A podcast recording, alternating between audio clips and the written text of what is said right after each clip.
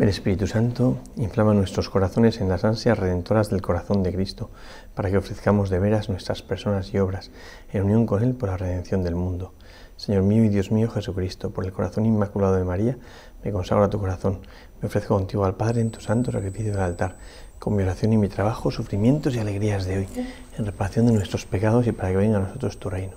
Te pido en especial por el Papa y sus intenciones, por nuestro obispo y sus intenciones, por nuestro párroco y sus intenciones Oh Señora mía, oh Madre mía, yo me ofrezco del todo a ti, y en plena mi filial afecto te consagro en este día mis ojos, mis oídos, mi lengua y mi corazón. En una palabra, todo mi ser, ya que soy todo tuyo, oh Madre de bondad, guárdame y defiéndeme como cosa y posesión tuya. Amén. Nuestro Señor los apóstoles, ruega por nosotros. Contemplamos hoy, en este día, a pesar de que para los madrileños hoy es la fiesta de la Almudena, nos unimos a la Iglesia Universal que celebra hoy la fiesta de la dedicación de la Basílica de Letrán eh, y en Madrid celebraremos la Almudena. El caso es que em, celebramos esta fiesta tan bonita en la que la Iglesia lo que hace es mirar a Roma como el fundamento de la unidad. Em, el primado de Pedro en el fondo lo que hace es recordar esa unidad de la Iglesia. Y Roma queda como el lugar en el que, en el que todos nos, miramos como referencia para mantener esa, o para garantía de nuestra unidad. ¿no? Y pues por eso es la dedicación de la Basílica de Letra en la Catedral del Papa, en teoría, ¿verdad? Eh, la sede de Roma. Bien, en este, en este momento, en esta fiesta, la Iglesia nos propone esta lectura tan bonita que interrumpe, como no, la lectura continuada del Evangelio. Dice así, se acercaba la Pascua de los judíos y Jesús subió a Jerusalén y encontró en el templo a los vendedores de bueyes, ovejas y palomas, a los cambistas en sus puestos, haciendo un látigo con cuerdas, echó a todos fuera del templo con las ovejas y los bueyes, desparramando el dinero de los cambistas y les volcó las mesas. Y dijo a los que vendían palomas, quitad esto de aquí, no hagáis de la casa de mi padre una casa de mercado. Sus discípulos acordaron de que estaba escrito, el cero por tu casa me, devorará. Los judíos entonces le replicaron diciéndole, ¿qué señal nos muestras para obrar así? Jesús les respondió, destruid este santuario y en tres días lo levantaré. Los judíos le contestaron, 46 años se ha tardado en construir este santuario y tú lo vas a levantar en tres días. Pero él hablaba del santuario de su cuerpo.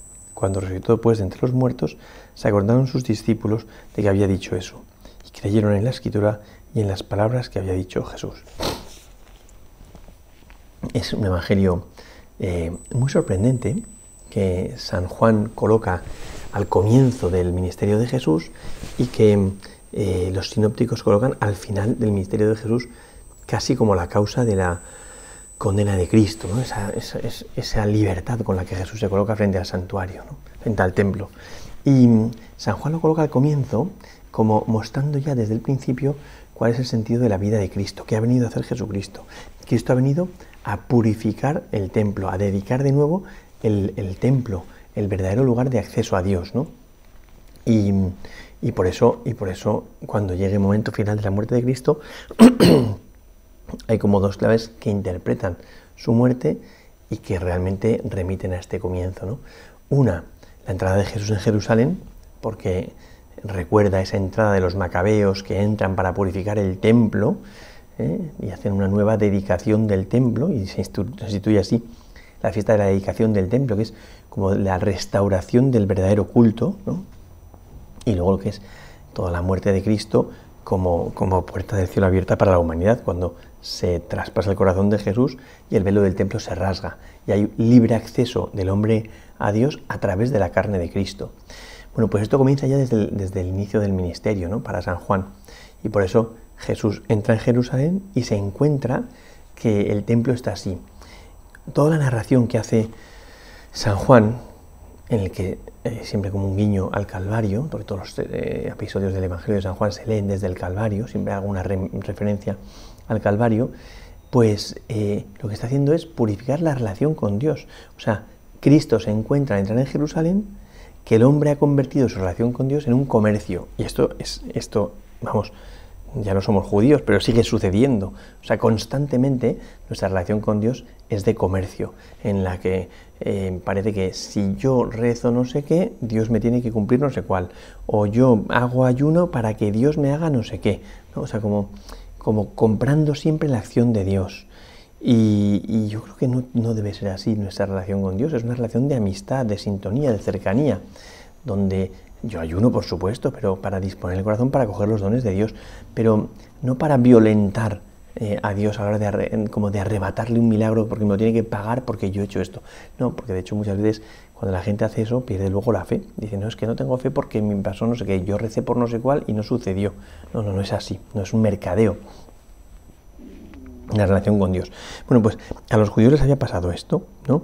Y claro, eh, por defender el ámbito de lo sagrado, en el mundo judío lo que sucedía es que eh, en el templo, el templo era como, como una realidad distinta de todo lo demás dentro de la ciudad de Jerusalén. Y por eso en el templo había una moneda distinta de la moneda que se utilizaba en el, mundo profano, en, los comercios de la calle y tal, en Jerusalén, en las tiendas, ¿no? En el templo se utilizaba una moneda distinta, por eso había cambistas que tenían que cambiar el, dinero.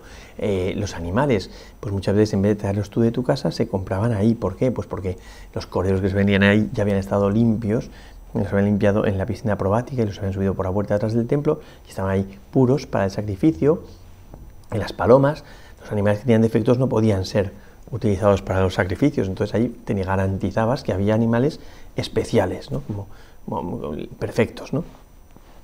Entonces, todo eso que por un lado empezó cuando, cuando, cuando empieza el templo, de una manera buena, porque es para garantizar el ámbito de lo sagrado, que eso me parece que es muy bonito, o sea, para distinguir el mundo de lo profano del mundo de lo sagrado. Y eso, yo creo que eso está muy bien, ¿no? Para distinguir. Pues, eh, ¿qué sucede? Que en la época de Jesús no solo distinguía, sino que se convertía en un mercadeo, en un comercio, y había gente que se beneficiaba de eso y hacía negocio a raíz de eso. Todavía pasa a día de hoy. Cada vez que hay una manifestación del cielo, ya sea de la Virgen o de Jesús, en torno a eso se monta el gran mercado. ¿no? Y, pero, pero aquí es dentro de, o sea, es en la casa de Dios, en el ámbito de lo sagrado, se meten las leyes de lo profano. ¿no?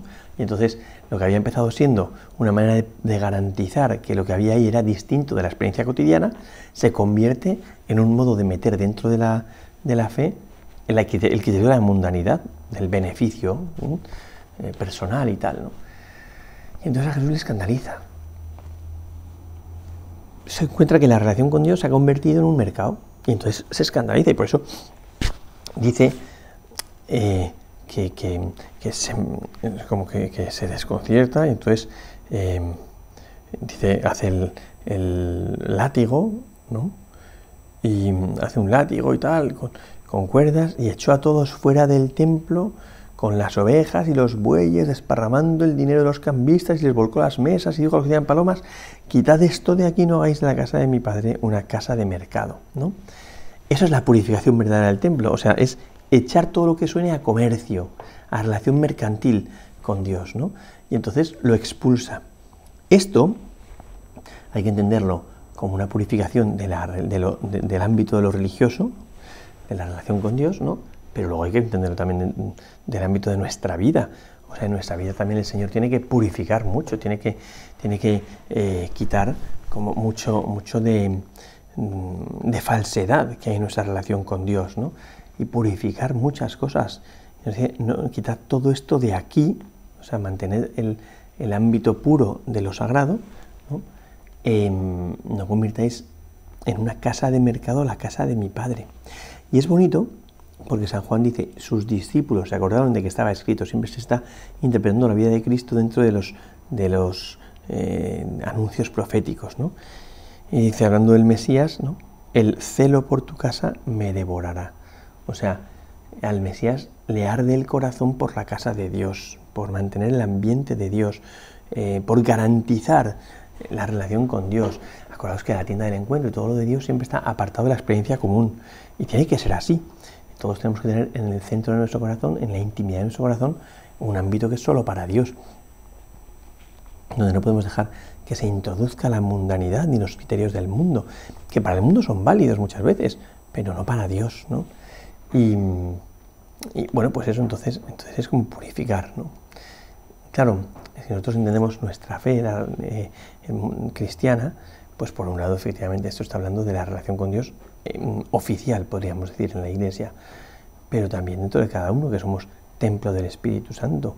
Y el Señor tiene muchas veces como que, poner orden y purificar ¿eh? nuestra relación con Él, porque, porque muchas veces está muy deteriorada, muy rota, ¿no? Bueno, y entonces es muy importante entender este texto, porque los judíos le preguntan, le dicen, ¿qué señal nos muestras para obrar así? Esta pregunta a los judíos Em, nos hace entender muy bien qué está pasando, porque esto no es un calentón de Jesús. La gente dice, no, porque fíjate, Jesús también tenía su genio y entonces en un determinado momento se enfada muchísimo y dejándose llevar por la ira hace un, látigo con cuerdas y se pone a expulsar a todo el mundo. ¿no? Entonces, oye, Jesús también tiene su carácter. No, no, perdona.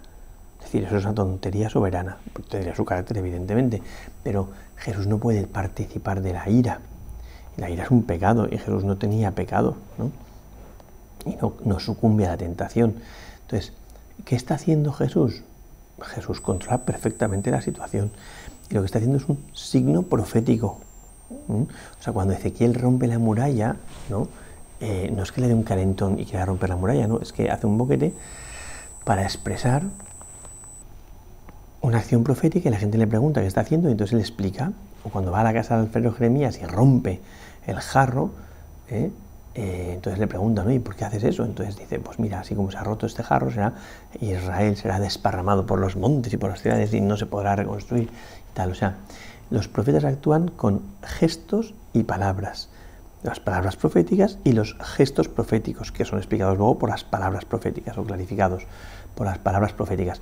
Bueno, pues Jesús está haciendo un gesto profético de purificación o sea, está mostrando con este, eh, este acontecimiento lo que Él ha venido a hacer, que es purificar la relación del hombre con Dios. ¿eh? Y está mostrando también lo que le duele a Dios, la falsedad de nuestra relación con Él, que le destruye, le rompe por dentro, ¿no? y, que tiene que, meterse a fondo a purificar, porque, porque el celo por su casa le consume. ¿no? Entonces, ellos preguntan, ¿qué signo nos das para obrar así? A ver, ¿por qué, nos, ¿por qué este signo profético? ¿Eres profeta? Y Jesús, el signo profético, va a ser él mismo. ¿Te acuerdas cuando le dice, esta generación perversa se le pide, que, pide un signo, no se le dará otro signo que el signo del profeta Jonás? Igual que Jonás fue un profeta para Nínive, lo será el Hijo del Hombre para esta generación. Entonces, le dicen, ¿qué signo nos muestras? ¿Qué señal nos muestras para hablar así? Desde siempre, desde la antigüedad, el pueblo judío buscaba una señal de la acción de Dios. ¿eh? el, el Acaz no dice, pide una señal al Señor tu Dios, en lo hondo del abismo o en lo alto del cielo, ¿no? Bueno, pues dice, y el Señor Dios por su cuenta os dará una señal. La Virgen está enciende y a luz y dar un hijo y, le pondrá por nombre Emmanuel. O sea, el signo de Dios, de la acción de Dios, es el Emmanuel, es Jesucristo mismo. Y aquí también, ¿en qué signo nos muestras? ¿Qué señal nos muestras para hablar así? Dice, destruid este santuario y en tres días lo levantaré. Y San Juan dice, él hablaba del santuario de su cuerpo. O sea, mostrando que a pesar de que el hombre pretenda destruir el santuario de la relación con Dios, Dios lo reconstruye y queda para siempre como el lugar de, acceso de los hombres a Dios es, es Cristo, es el corazón de Cristo, es la carne de Cristo, ¿no? Porque dicen ellos, no, hombre, 46 años ha tardado. No, no, pero es que él no habla de esto. Si es que en el mundo judío hacen falta templos. Esto pasa siempre. En todas las religiones hacen falta templos. En el mundo cristiano no. Hombre, hacen falta templos porque hace falta un lugar donde el hombre vaya a relacionarse con Dios. Pero Dios no está encerrado en el templo. En el mundo judío, sí, en el mundo judío Dios pone la planta de los pies en el propiciatorio del Arca de Alianza y, por eso el Santa Santorum es el punto de encuentro entre los hombres y Dios. Eh, en el mundo musulmán, por supuesto, también en las mezquitas, en todos los, eh, las religiones, el templo es el lugar donde el hombre se encuentra con Dios. En el cristianismo, Cristo es el lugar donde el hombre se encuentra con Dios. lo que hace falta es una relación personal con Jesucristo, pero eso puede celebrar misa donde sea. ¿eh? Y, ahí el hombre se encuentra con Dios, accede a Dios, Dios se hace presente. ¿eh? En medio de un campamento, en alto de una montaña, ahí se celebra la misa y está el Señor haciéndose presente. Entonces, los cristianos ya no necesitan esto. El templo para los cristianos es el cuerpo de Cristo, la carne de Cristo. O sea, lo que es imprescindible para poder acceder a Dios es Cristo. Y eso es lo bonito, ¿no? Por eso dice, él hablaba del templo de su cuerpo y cuando resucitó de entre los muertos se acordaron sus discípulos de que había dicho eso y creyeron en las escrituras y en las palabras que había dicho Jesús. Es tan bonito esto porque, porque el constatar en la resurrección cómo se ha roto la carne de Cristo, como Cristo ha muerto, em, eh, lo que provoca es, lo que provoca es, y como ha resucitado, lo que provoca es eh, un aumento en la fe, o sea, un caer en la cuenta de la verdad de la fe, ¿no? Y entonces los discípulos creen en la escritura, en el, Antiguo Testamento, que se verifica en el Nuevo, o sea, que, que em, el Nuevo se convierte en la garantía del Antiguo, ¿no? pero a la vez en las palabras de Cristo, que son palabras de Dios que completan y dan sentido a todo el Antiguo Testamento. Entonces, em, esta purificación del templo hace entender a los cristianos pues que, em, eh, que, estamos hechos para una relación con Dios que ya no depende de normas o de prácticas o de lugares o de ritos, sino que depende de una relación personal. Que claro, si la, si la relación con Dios se cifra en un comportamiento, entonces el centro de la relación con Dios es la moral y por tanto la sede de la relación con Dios es la voluntad. Si el centro de la relación con Dios son como conocimientos, entonces el centro de la relación con Dios es un aprendizaje y la sede de la relación con Dios es la razón. Si el centro de la relación con Dios es una persona que está viva, entonces eh, eh, el centro de la relación con Dios es esa amistad y la sede de la relación con Dios es el corazón. Es una relación personal de corazón a corazón con alguien que está vivo y em, en cuya amistad el hombre se introduce en la plenitud del cielo y anticipa esa plenitud del cielo. Esa es la purificación del templo, ¿no? Y, por eso que celebremos hoy la fiesta de la, de la consagración, la dedicación de la Basílica de Letrán, pues no es más que eh, eh, no es más que como buscar un lugar en el cual el hombre reconoce que está Dios, ¿no?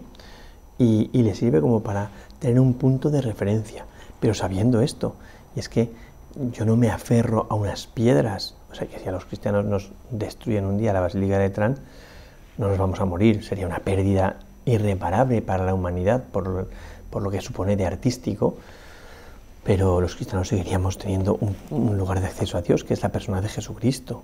O sea, gracias a Dios, los cristianos no participamos en esa eh, discusión por lo material. Cuando uno va a Tierra Santa, al lugar donde más tensión hay en, en toda la geografía mundial, que es la esplanada de las mezquitas o la esplanada del templo, uno entiende que para una fe que depende de lo material, efectivamente ese lugar es un avispero ¿Por qué? Pues porque los judíos contemplan el lugar más sagrado y los musulmanes contemplan el tercer lugar más sagrado para ellos. Y entonces hay un conflicto de intereses y hay una tensión brutal. Los cristianos no. Y eso que el templo, entendemos los cristianos, que es el escenario donde Jesús ha hecho muchísimos milagros y que es una maravilla y tal. Y da muchísima devoción cuando uno va a rezar ahí y a, contemplar el Evangelio ahí, pero que, que, no nos va la fe en ello, que no pasa nada. ¿eh? Si, un día se pierde las planadas mezquitas o las planadas del templo y, los cristianos seguiríamos con la con, con la eh, lo intacto o sea con nuestra fe intacta. Vamos que nadie nos podría no nos afectaría en nuestra fe. Vuelvo a decir sería una pérdida irreparable como lo sería la destrucción de la Basílica de Trán pero pero nuestra fe seguiría tan contenta porque nuestra fe depende de la relación con una persona que está viva que es Jesucristo, con la cual es verdad que hay lugares sagrados a los que el hombre va y se siente como más envuelto para participar de una relación, y esos son los templos, pero, pero el templo del hombre está en su corazón, ¿eh?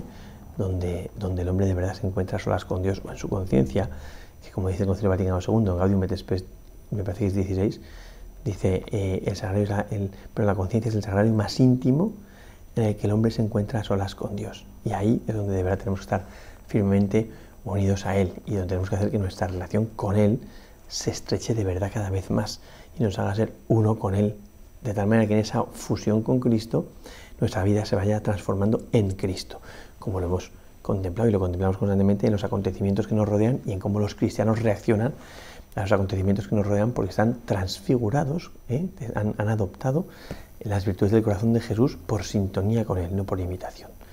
Gloria al Padre, al Hijo y al Espíritu Santo, como era en el principio, ahora y siempre, por los siglos de los siglos. Amén.